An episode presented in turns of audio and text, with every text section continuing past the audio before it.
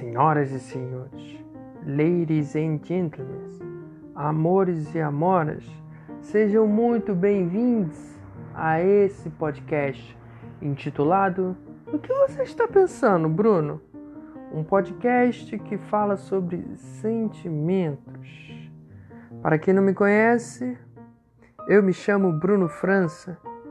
Eu sou ator, palhaço, um ator mambembe suburbano que vai trazer reflexões e pensamentos acerca dos sentimentos que nos que nos abarca, que nos atravessa, que nos deixam descontrolados e felizes e alegres ou raiva, com muita raiva, mas tudo com muita leveza, muita cava, com muita alegria e com muito humor. Vamos nessa!